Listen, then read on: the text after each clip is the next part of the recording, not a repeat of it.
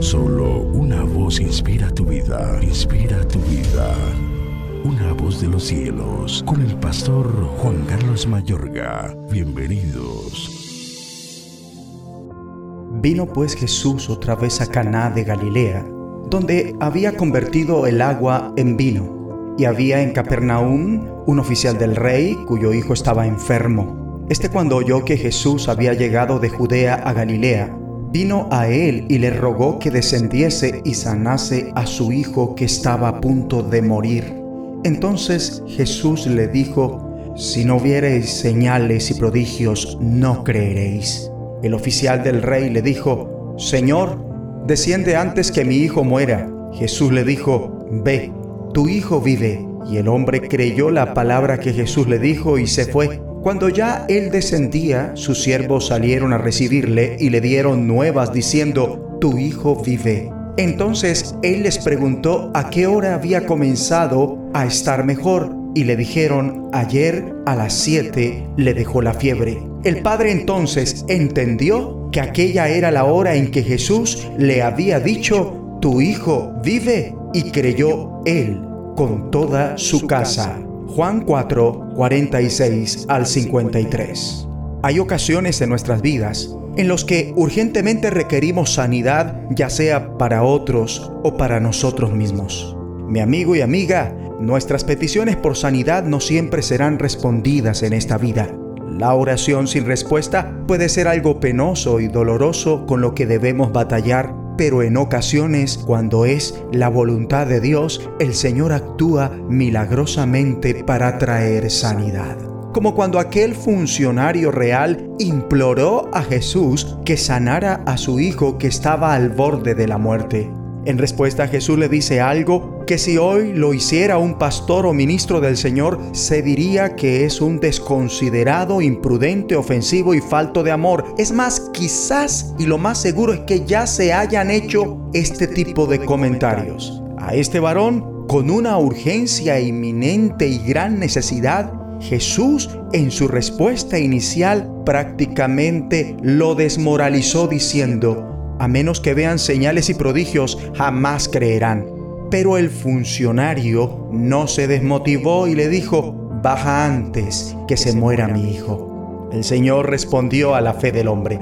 El funcionario creía que si Jesús iba con él podría sanar a su hijo. El Señor le pidió ir un paso más allá y creer que únicamente sus palabras a kilómetros de distancia podían sanar a su hijo. El hombre creyó, fue dócil y aceptó la manera del Señor y Jesús realizó el milagro. Atendió la oración de la magnitud de Dios que hizo el hombre y sanó a su hijo. Como resultado, toda su familia creyó.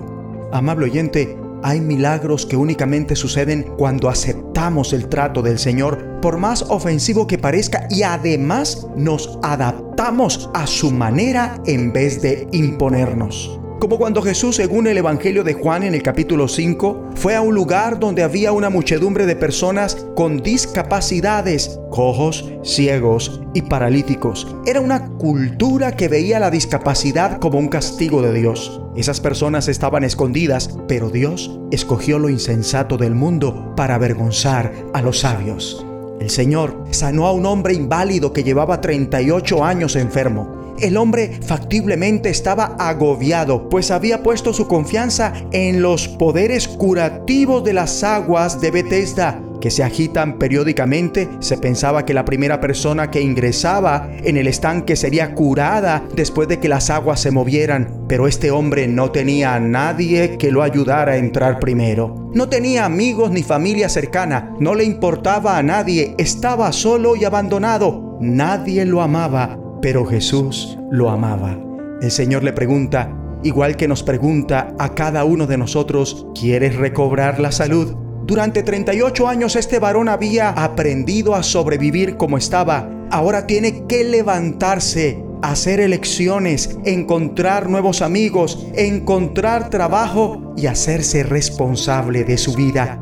Mi amigo y amiga, quizás Tú has sufrido abusos sexuales por mucho tiempo y has crecido en un hogar disfuncional que hizo de ti una persona insegura y llena de vergüenza. que desea tener cosas buenas en tu vida, pero te encuentras atascado en la desesperación y el tormento emocional. Aún así, el Señor, al igual que al hombre del cual estamos aprendiendo, tampoco tendrá lástima de ti. El que tiene oídos para oír, oiga. El Señor no está dispuesto a que te complazcas en la autocompasión. Es hora de que tu vida tome un giro y salgas de ese hoyo para que disfrutes de una gran vida.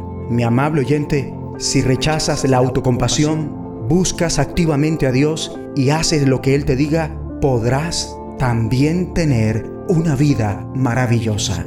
Hay sanidad para otros y para ti mismo. Ora conmigo. Padre bueno, Gracias por escuchar mis peticiones implorándote sanidad. Gracias por haberme sanado milagrosamente en el pasado. Padre, hoy te pido sanidad para... Di el nombre de esa persona que tú quieres que el Señor sane. O si es para ti, pídele que te sane ahora mismo. Y hazlo en el nombre de Jesucristo. Amén. Solo una voz inspira tu vida, inspira tu vida. Una voz de los cielos, con el pastor Juan Carlos Mayorga. Bienvenidos.